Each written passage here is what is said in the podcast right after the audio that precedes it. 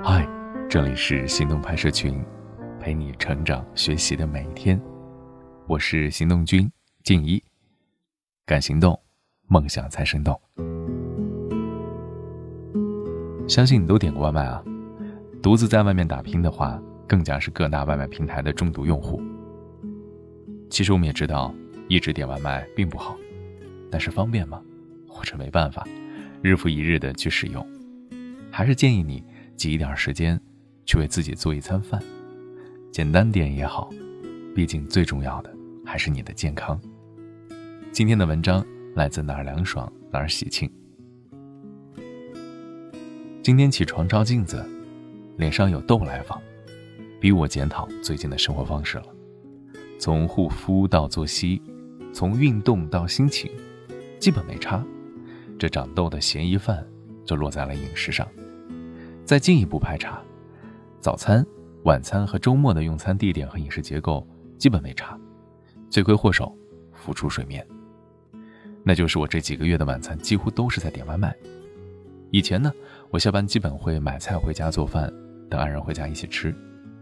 但是自从天气转热后，他单方面宣布晚餐只吃水果了。我是那种晚餐不能连续两天没有饭菜的人。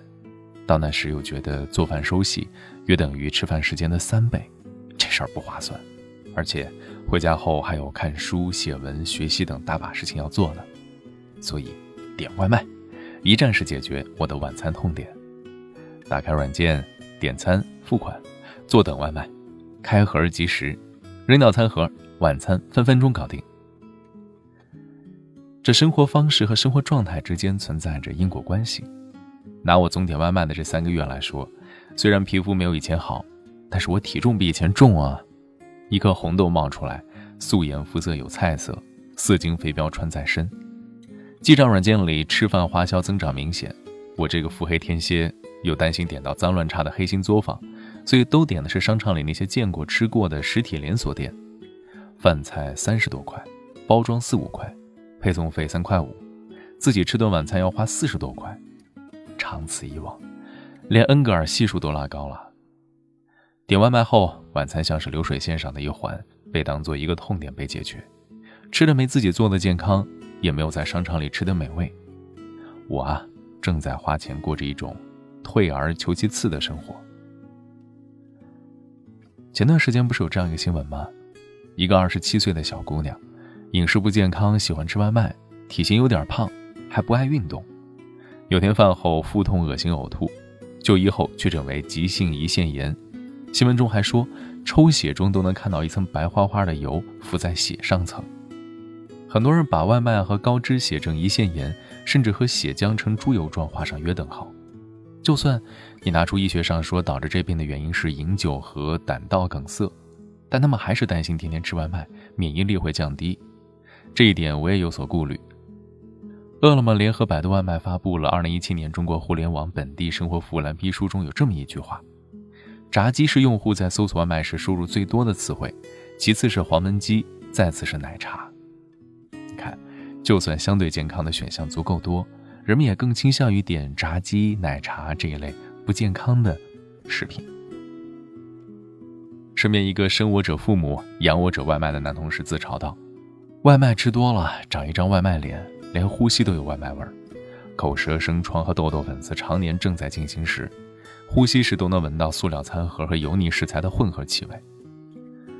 其实我也想说，总吃外卖是要交身体税的。前段时间我看了一本生活方式的书，是后藤游纪子写的《七分刚刚好》。他自己开了一个小店，书里说，关门的时间是下午四点，一家人坐在一起吃晚饭，是我永恒不变的目标。他很珍惜一家人的晚饭时光，甚至根据准备晚饭的时间倒推来安排工作，宁愿提前上班，宁愿工作紧凑，也都想着四点干完回家。当读到了“为了家人，我每天都会努力做好饭菜”这句话时，我切身感受到了作者家那种温馨和美好的家庭氛围。回想起我这几个月晚餐基本是靠外卖解决的日子，除了脸色变差、体重增加之外，我发现我和爱人的相处质量也变差了。以前我先到家洗菜、备菜、炒菜，他回家后一起吃饭，放着下饭的综艺节目，他夸我做的好吃。然后我俩边吃饭边聊天，互相夹菜给对方。吃完后，他收碗、洗碗、拖地，我也在旁边打下手。周末一起约着去超市或者菜场买菜，回来一起做一顿丰盛的饭菜，煲好汤，做个硬菜，炒盘青菜。两个人通过做饭，让日子在烟火气中闪耀着幸福感。在我看来，把外卖的盒子放进塑料袋打个结，和把做饭后的果皮叶子放入垃圾袋打个结，同样是打结。前者是一种敷衍了事，后者则是一种心安踏实。所以呢，自从上个礼拜开始，我痛定思痛的、循序渐进的进行着外卖断舍离大计。首先，实行点外卖的分级制度，在自己超忙的时候点清淡健康的外卖，一般忙的话就自己在家或者去店里面吃，两者二选一。不忙或者周末的时候，一定要在家做饭，有心思就煲一锅汤或者炒两个菜。这没心思就煮点粗粮或煮碗杂粮粥。哎，我在这儿可以先啰嗦一点外卖心得啊，毕竟我从只有宣传单的时候就开始点外卖了。你最好挑那种见过实体店的店面，避开半成品加工成的店铺。像只有鸡、猪、牛扒饭或者鱼扒饭店，食材可能在冰箱里冻了很久。点外卖就是图快。如果你单是想外卖吃什么就想好久，或者省下来的时间也是虚度的话。那还不如自己做呢。其次，如果懒得做饭了，就尽量去饭馆吃。送来的外卖没有在店里的好吃。对吃有讲究的人来讲，一道菜的色香味，从他们被装进外卖盒的那一刻，就已经是被结扎了。炸的发软，炒的泛黄，鱼香茄子变成一滩油，生煎包的温度也偏凉，而且总感觉吃什么都混入一股塑料味儿。最后，还是要强化在家里做饭的仪式感。上个礼拜我在家里面买了一套喜欢的餐具，每天晚上做好饭菜后，花点心思摆个盘、拍个照发到微博上，仅自己可见。这个独特的小仪式感，爆破了一直在点外卖的日常，这成为了我对自己的一份交代。想方设法的减少对外卖的依赖，培养自己爱做饭的乐趣。下厨 App 上多的是教小白领如何半小时搞定一顿饭。这书店里多的是各种美食大家或者达人的经验谈。把汪曾祺的书借给同事看后，对方现在也开始做饭了。就算是懒得做饭，我也试过蒸玉米、蒸红薯、蒸山药，方便又好吃。当然，也可以用水果和牛奶，用想象力给自己做一顿简单营养的饭。在我看来啊，咱川流不息的生活，沦为大数据其中的一个数据的话，就太悲催了。大数据显示，用户更爱在周末点外卖，周一到周五的每日订单量远低于周六和周日，所以不要再拿点外卖是工作忙这种借口给自己洗脑了。咱们想要的生活，外卖买不到也送不来。今天的关键词就是生活。wrote a song for you, cause a day can get so long. And I know it's hard to make it through, and you say there's something wrong.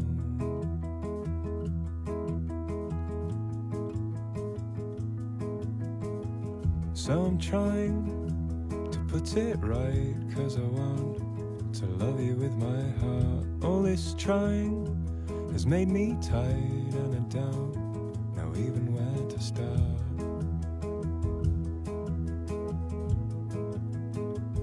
Maybe that's a start.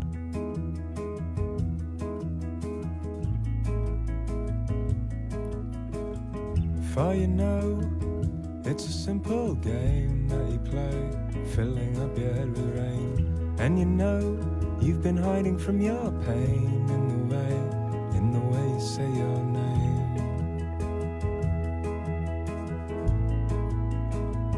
And I see you hiding your face in your hands, flying so you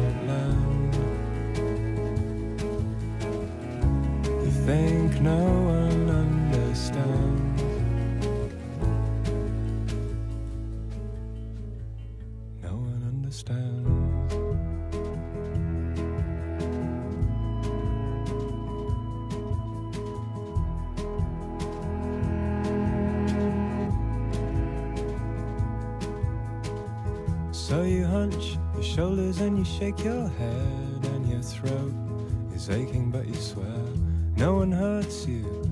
Nothing could be said anyway. You're not here enough to care.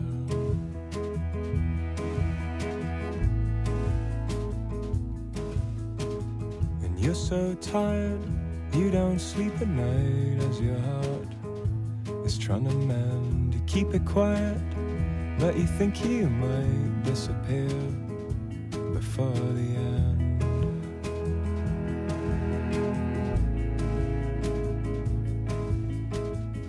And it's strange how you cannot find any strength to even try to find a voice to speak your mind when you do. All you wanna